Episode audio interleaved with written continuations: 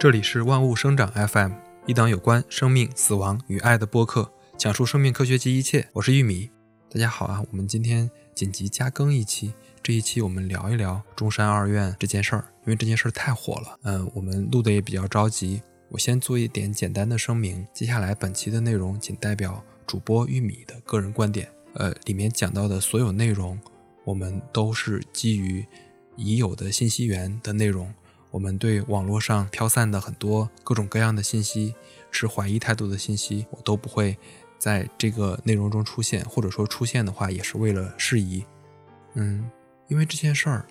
太值得关注了。我们作为一档生命科学的播客，我们当然要讲一讲这件事儿背后的原因、背后的脉络，以及我们怎么看这个事儿，以及它接下来可能的走向。然后，呃，对于这里面的不幸，对于这里面可能。未来，我们整个系统，或者说我们个人，特别是科研人员应该注意的事儿，我觉得我们也可以拿出来聊一聊。话不多说，我先把整个事情的脉络大概讲一讲。因为现在整个网络环境里的许多信息时间线都是错误的，或者说大家可能拿着前几天的信息，然后现在才来讲，很多是有问题的。这个事儿大概起源于。十一月七号，网上的一条消息，那条信息是没有信息源的，或者说那那条信息是没有来源的，它仅仅是一个聊天截图。聊天截图显示说，中山二院乳腺外科有多名医生患癌。然后这个事儿出现之后，很快就引起了网络上的这个舆论的热潮，大家都在讨论这个事儿。呃，七号下午就有很多的媒体就咨询中山二院。然后中山二院的相关的工作人员也回复的非常模糊，然后他们就说网上的信息是不实的，他们正在调查，然后后续会有官方发布。然后就有媒体，呃，包含美京，然后包含第一财经，包含澎湃等等这些媒体，就去到呃中山二院，或者说跟中山二院致电。然后十一月七日下午的时候，相关的。跟涉事的这个实验室的这个导师或者说这个教授，他还在呃正常坐诊，然后对于网络的谣言，他就回复了呃三个词，说完全是造谣，完全是造谣，完全是造谣，等等等等。然后这个事儿持续发酵的过程中，有很多值得讨论，或者说有很多。问题就被大家抛了出来，比如说他们的就是他们科研的整个这个内容，包含他们医院内各个专家之间的关系，然后包含各个学生怎么着怎么着等等这些事儿，然后就被呃疯狂的讨论。在十一月八号凌晨的时候，十一月八号凌晨两点，然后中山二院发布了情况说明。这个情况说明，他们情况说明里讲到了，呃，初步了解到。在这个乳腺肿瘤中心实验室工作学习过的人，其中有三名罹患癌症，其中两名为现在该院的这个医生，然后在临床工作，还有一名是来这个医院职工或学生，然后是别的地方来这儿进修的，然后已回到原单位工作，然后该实验室没有在读的这个学生患癌，他把整个这个基本情况讲了一讲。然后他还在情况说明中提到了中山二院针对这个罹患癌症与实验室或实际接触等等的关联和的关切。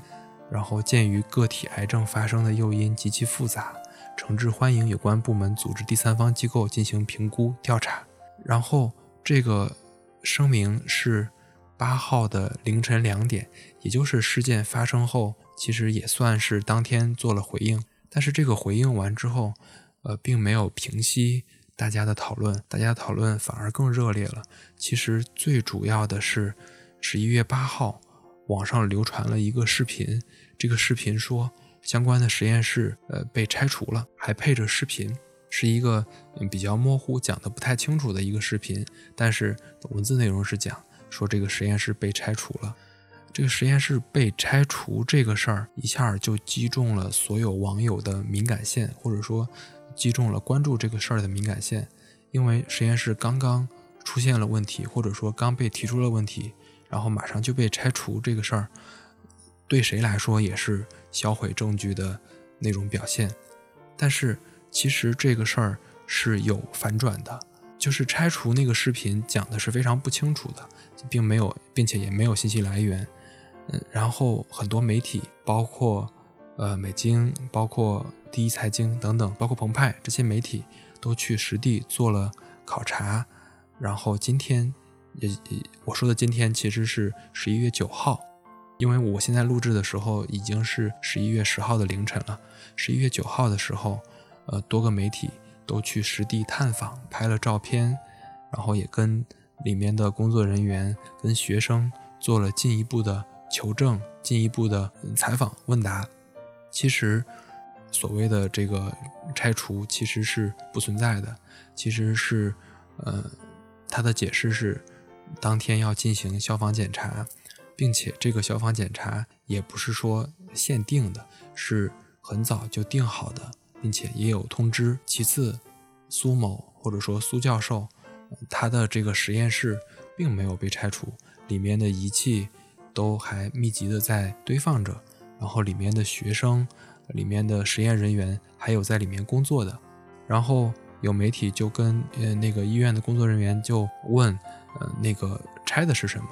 然后他们就就讲了，拆的是楼道里的这些柜子，呃里面放的是一些橡胶手套等等，因为消防检查说这个柜子可能会影响楼道里的这个消防安全，然后才做了相应的处理。这个事儿。呃，仅仅是出于巧合或者什么之类的，嗯，然后呢，呃，也有澎湃采访到了，呃，相关的这个医院的工作人员，医院工作人员说，这些柜子被拆除之后也没有扔掉，也在相关的这个库房里，因为这件事儿，呃，就是这个患癌症这个事儿，已经也被上级部门注意到，然后如果需要第三方机构来做鉴定、来做调查的话，那些呃柜子都是。完好保存的，除了实验室被拆除以外，还有一个事儿在网上引起轩然大波。其实这个事件发生在十一月七号。十一月七号的时候，有一个匿名的网友，他是一个数字加用户，也算是匿名的网友，发文称他是其中一位学生。然后一位学生在透露自己只有几个月生命之后，就被导师移移出了群聊。然后在十一月八号的时候。有媒体《齐鲁晚报》采访到了患者的家属，患者的家属，呃，告诉媒体，他们并没有太多情况可以透露，但是他讲了，确实被导师踢出了群。嗯，基于实验室被拆除和踢出群这两件事儿，在十一月八号到十一月九号这两天，整个热搜有很多条都被这件事儿所占据，整个舆论。讨论这个事儿的人也非常的多。截止到十一月九号晚上，可以提供的信息增量是，嗯，澎湃新闻还采访了当地的卫健委部门，因为医院的人说，现在已经有上级部门过来做检查，但是澎湃无论是跟中山市卫健委还是跟广东省卫健委，他们打电话都没有获得明确的答复，是否已成立调查组。是否会发布进一步的公告等等，这件事儿都还没有做进一步的定论。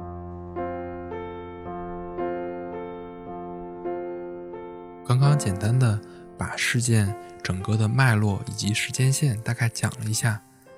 其实这件事儿的疑点，或者说这件事儿需要知道的信息还是挺多的。但是基于现有的信息，或者说基于嗯已有的有信息源的信息。我们还是有几件事儿可以值得讨论的。第一件事儿是，这中间与实验室环境和试剂到底有没有关系，以及在网络上讨论非常多的，我愿意称为阴谋论的那些观点，它能不能站得住脚？第二，这件事儿发生之后，对于家属、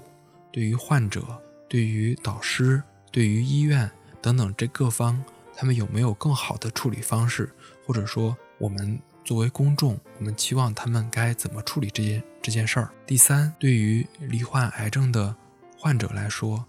他们更应该被我们关注，他们的健康或者说他们更好的治疗和康复这件事儿，对于我们讨论的人来说可能更重要。首先，对于三位患癌症的学生或者说员工，医院的员工，他们的癌症跟实验室的。环境跟实验室会不会有关系？这个事儿，我们讲一讲，呃，基本的一些事实。所谓的事实是，就是科学能解释的，我们不讲猜测。其实，从我个人的观点来看，这件事儿，无论是从病理上，还是从法律上，或者说我们站在患者家属的角度，或者站在患者的角度来说，这件事儿，从任何角度都很难证明他们患的癌症跟医院有直接的因果关系。这个事儿是很残酷的。最主要的原因是，癌症这个疾病太复杂了，它的发病因素非常多，包括大量的遗传因素和环境因素。然后，其次，绝大多数癌症发病是一个比较漫长的过程。正因为它发病过程慢，它中间可能牵涉到的因素，或者说牵涉到的原因就会更复杂、更多样，就更难证明。他们之间的这种因果关系，或者我换句话说，假如说我现在是患者家属，我跟学校，我跟这个医院要撕破脸了，我就要跟他走向法庭，我就要去做调查，我就要去告他，那这个事儿也很难直接讲他有没有直接关系。正是因为他得的是癌症，他不是某种传染病，就是或者说某种由。某种实验室的物品直接引起的疾病，比如说炭疽泄漏，它能感染上什么疾病？类似的，正是基于这个背景，或者说基于这个思考，我更想说的是，网上现在已有的这些没有太多科学支撑的观点，或者说近乎阴谋论的观点，它可能对事件本身，它可能对患者、对患者家属都更没有利。或者说，假如说讨论的重心变成这些的话，可能对这个事件的走向，对于大家所想期望的结果、结论，可能都没有什么好处。十一月九号的时候，知识分子发了一篇文章，他其实讲了很多网络上那些阴谋论也好，网络上那些观点，他的他从科学角度的一些理解，其实很多讲的还是非常的仔细的。我在这儿。呃，挑几点，也基于我个人的观点来讲一讲网络上的一些言论，或者说网络上的一些阴谋论。比如说，很多讨论是因为他们就是做癌症相关研究的，所以他们又得了癌症，这个事儿之间的这种因果关系，其实，嗯，他们做的实验，或者说他们的研究方法也并不特殊。周老师做了一个论文的检索。那么实验室发表的论文来看，涉及的这些实验方法都是肿瘤的基础研究里的常用方法。它主要包括了小鼠肿瘤的移植模型、人源化小鼠模型、用影像技术的 PET-CT 监测小鼠模型里的肿瘤变化，以及研究肿瘤模型的化疗耐药性等。这些研究可以说是每一个跟肿瘤相关的实验室都会。做或者说都会至少做其中几个的这些实验，比如说网上传的非常吓人的、非常邪乎的肿瘤移植，很多人都会想，或者说有一些人就直接就断定想，是不是因为操作失误，肿瘤移植它没有移植到小鼠身上，然后泄露到实验员身上。其实，小鼠肿瘤移植模型是肿瘤研究里非常常规的实验操作。它整个的逻辑或者说它整个的原理大概是这样，就是它用两种肿瘤细胞构建小鼠肿瘤模型，然后把两种癌细胞移植到小鼠身上，然后长成肿瘤，以供后续的研究。这两种肿瘤，一种是细胞系，经过实验室长期培养已经永生的癌细胞，然后另一种其实是，嗯，从病人或者说从肿瘤患者身上采集到的肿瘤细胞也叫初代肿瘤细胞，这样的肿瘤细胞，呃，和肿瘤细胞系一样，也能在小鼠身上构建肿瘤模型。然后，无论是实验室的永生癌细胞，还是从患者从病人身上提取到的肿瘤细胞，想要移植到小鼠身上，有一个非常重要的前提条件，就是要小鼠是免疫抑制的。什么意思呢？无论是各种各样的癌细胞想要移植到小鼠身上，小鼠肯定会通过自身的这个免疫系统来把这些肿瘤细胞给杀死。你想要在小鼠的身体里移植肿瘤细胞，且让它生长，然后变成你可观测的肿瘤模型，那你就需要这个就是小鼠的自身的免疫系统不把这个癌细胞给杀死嘛。所以这些小鼠都是先天免疫受损的小鼠。除了这个肿瘤移植以外，还有一个呼声比较强的，就是 PET-CT 对人的这个辐射的危害可能会引起学生或者引起实验员的呃发生癌症或者说癌变。但其实它里面用到的 PET-CT 跟我们常见的 PET-CT 是不一样的，因为它里边只需要给小鼠做这个 PET-CT，给小鼠做 PET-CT 只用用小鼠那么大体积的。小型的或者说比较微型的一个机器就可以做，它的辐射量跟人能做 CT 的那个辐射量完全不是一个量级。我们在上一期聊甲状腺的时候也说过，就是我们非常不推荐做那种深度体检，就是给全身做个 CT，那个可能检查不出来你身体有啥毛病，还能给你带来很大的这个辐射危害。另外一个讨论的比较多的是，因为他们的很多实验也涉及到了给小鼠做放疗，然后观察小鼠。给放疗这个事儿显然是可能会造成放射性暴露的，但是还是刚才那个逻辑，给小鼠做的放疗，它的整个程度是非常低的。另外，在实验室环境里，这些仪器做这些仪器的厂商都会做得非常精密，因为他知道。在这儿可能出一个事故，对于这个仪器的厂商来说，他遇到的公关危机可能是最大的。除了刚才讲的这些稍微有点深度的阴谋论以外，可能还有一些更更浅的，比如说啊，他的这个呃小鼠几个月就得癌症了，或者说得癌症得的那么快，人怎么能不得呢？人在长期在里边怎么会没有问题呢？这个问题其实。也是非常没有逻辑的。第一，是因为小鼠整个生命周期跟人是非常不一样的。小鼠它大它才能活多少天呀？然后另外刚才也讲了，呃，怎么给小鼠做整个这个癌症，或者说怎么给它移植肿瘤，其实都是有癌细胞直接移到有先天免疫缺陷的小鼠里，整个这个实验才能继续进行下一步。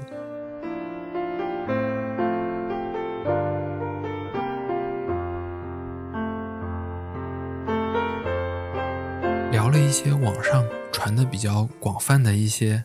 我称之为阴谋论的一些观点之后，我觉得我更想聊的其实是，我们要拒绝这些阴谋论，拒绝这些谣言的背后的深层次的原因是，我觉得基于这个，我们更应该关注的是科研人员的工作环境，我们怎么样让实验室有一个安全的环境，如果。我们聚焦的点，或者说最终的目的是为了这个，最终的目的是为了让更多的科研人员能在安全的环境里工作，然后基于这些呼吁，可能有关部门能尽快的启动清查实验室环境安全的行动，特别是生物医药、化工等高危的实验室环境。只有这样，他才能不仅对这一次事件有一个适宜，其次。能对科研工作者负责，也是对所有公众的健康负责。我们最终的目的是这个，对吧？但是，假如说我们讨论的，或者说我们传的沸沸扬扬的，都是一些非常伪科学、非常没有逻辑、非常没有信息来源的猜测，全是那些无关痛痒的问题的时候。那我们最终一定得不到这个结果。如果我们所有的质疑、所有的怀疑全是那些问题，那那些问题是非常好回答的。可以说那些问题不用经过很严密的调研，不用经过第三方检测，只要是一个有一些科研、有一些科学素养的人，他到最后都能解释那些观点站不住脚。我非常同意这个事儿需要详细的调查。尽全力的去来看看里面到底有没有问题，以及引起全国实验室高校对自己实验室的一些呃环境安全做一个纠察，这样就像我刚才讲的，这样不仅对科研工作者负责，对所有公众也都负责。我们作为一档生命科学的播客，有很多听众，我们从评论区也能看到，很多听众也是所谓的生物狗，也是所谓的，呃，就是搞生命科学的科研的呃学生，有的是研究生，有的是博士生，可能有些在医院工作。我们看到他们的辛苦。我们之前去医院采访，去跟那些青年的医生，甚至是护士沟通的时候，我们能看到他们工作的辛苦，他们努力工作，可能还不被理解，然后现在可能还要面临不安全的环境。我不是说现在要面临不安全的环境，就是可能还在不安全的环境里工作，因为这件事儿，他最终调查的结果还没有公布，也没有一个明确的调查结果。我们先不下定论，但是我们从那些留言里，我们从那些嗯在一线科研人员的呼声里，我们能看到他们的困境、他们的担忧以及他们的真实的想法。我觉得我们应该把问题，或者说我们把讨论的矛头指向这个事件本身，而不是顾左右而言他的去讲一些阴谋论的观点，去讲一些。可能跟这个事儿无关痛痒的观点，那样到最后，可能聊的根本就不是这个事儿本身，聊的都是一些其他的事儿。如果到最后，无论是医院也好，还是这个呃导师也好，还是他整个这个事儿有一个什么相关部门也好，他来回复的时候，可能回复的都是这些无关痛痒、杂七杂八的事儿，那样不是我们的目的，也不是我们这么关注的目的。我还看过一个，呃，讨论一一个舆论说，这个事儿就是就需要把舆论炒热，把舆论炒热，可能才能得到回应，不然就是不了了之。我同意，有时候舆论是能起到监督的作用，但是我觉得，如果我们都是做一些阴谋论的舆论、阴谋论的讨论的话，那他可能到最后得到的不是一个你想要的回应，他会得到回应，但不是。大家所关注、所关心的回应。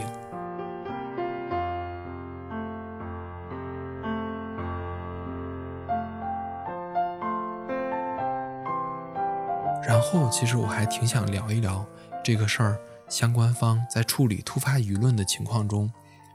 怎么做可能会更好，或者说基于我我过去的经验，也来聊一聊这个事儿。我觉得这件事情中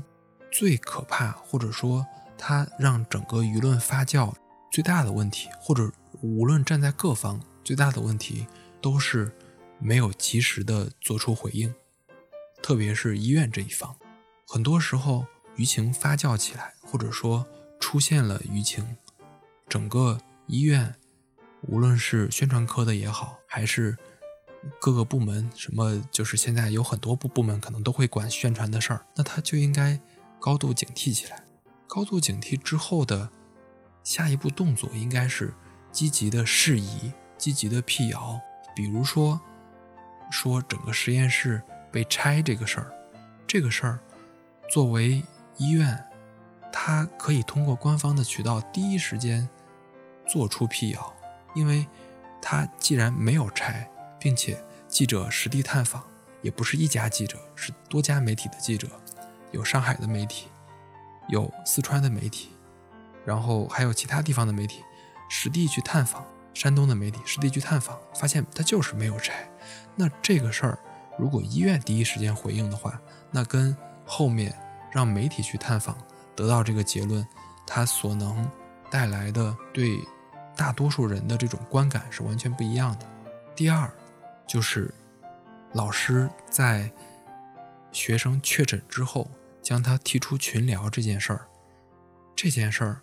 我目前没有掌握更多的信息，我也不能去猜测他的动机。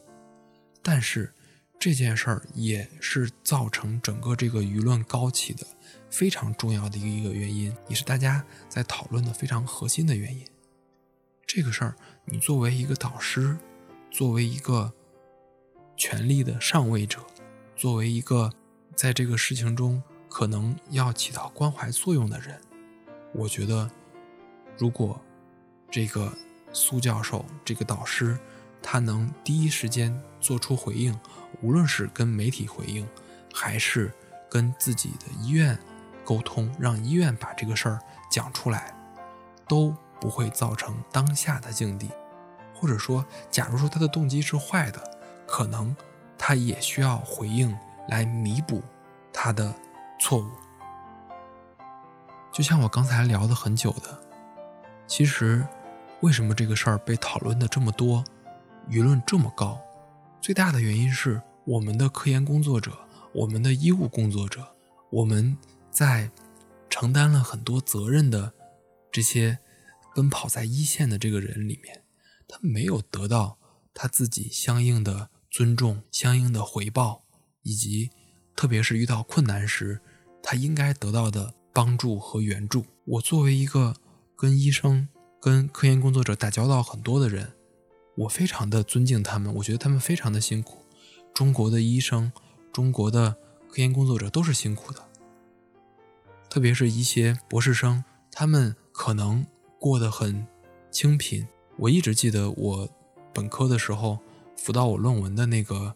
博士生学长跟我讲的一句话，他说的原话是：“读博士跟是博士完全是两回事儿。”他当时在跟我讲他他的窘境，他的算是当时的处境的窘迫。所以我觉得，无论是研究所、学校还是医院，应该对这几位年轻人，对这几位在他们这儿学习学了很久的那个患者。他本硕博都是在这个学校读的，然后还在这儿继续攻读了博后，继续做研究，然后后后来也在医院当了医生。对这样的人，作为一个机构，作为一个权力的上位者，作为一个导师，难道不应该给予更多的关怀吗？更何况他现在罹患的是致命性癌症进程都非常快的胰腺癌。我刚才讲知识分子的那个周老师写了一段话，我觉得非常好，我在这儿读一下。一个能真正长久发展，也值得年轻人去求学、奉献自己科研生命的机构，最关键的可能不是几篇 SCI 论文，有多少院士名人，而是这个地方有没有把你当自己人。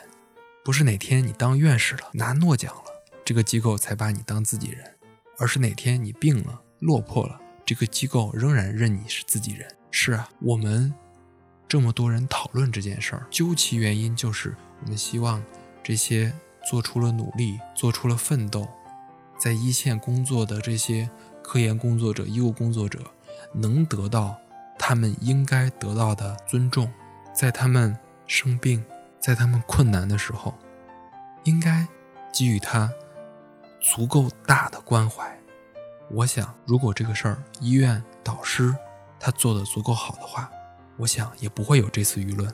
因为我聊的确实已经到了深夜，我们万物生长肯定还会继续关注这个事儿，我也会跟两位主播继续沟通，继续聊这个事儿。如果这个事儿有进一步的进展，如果有第三方的机构介入，如果有官方、有政府相关的部门介入调查，我们也会继续的讨论这个事儿。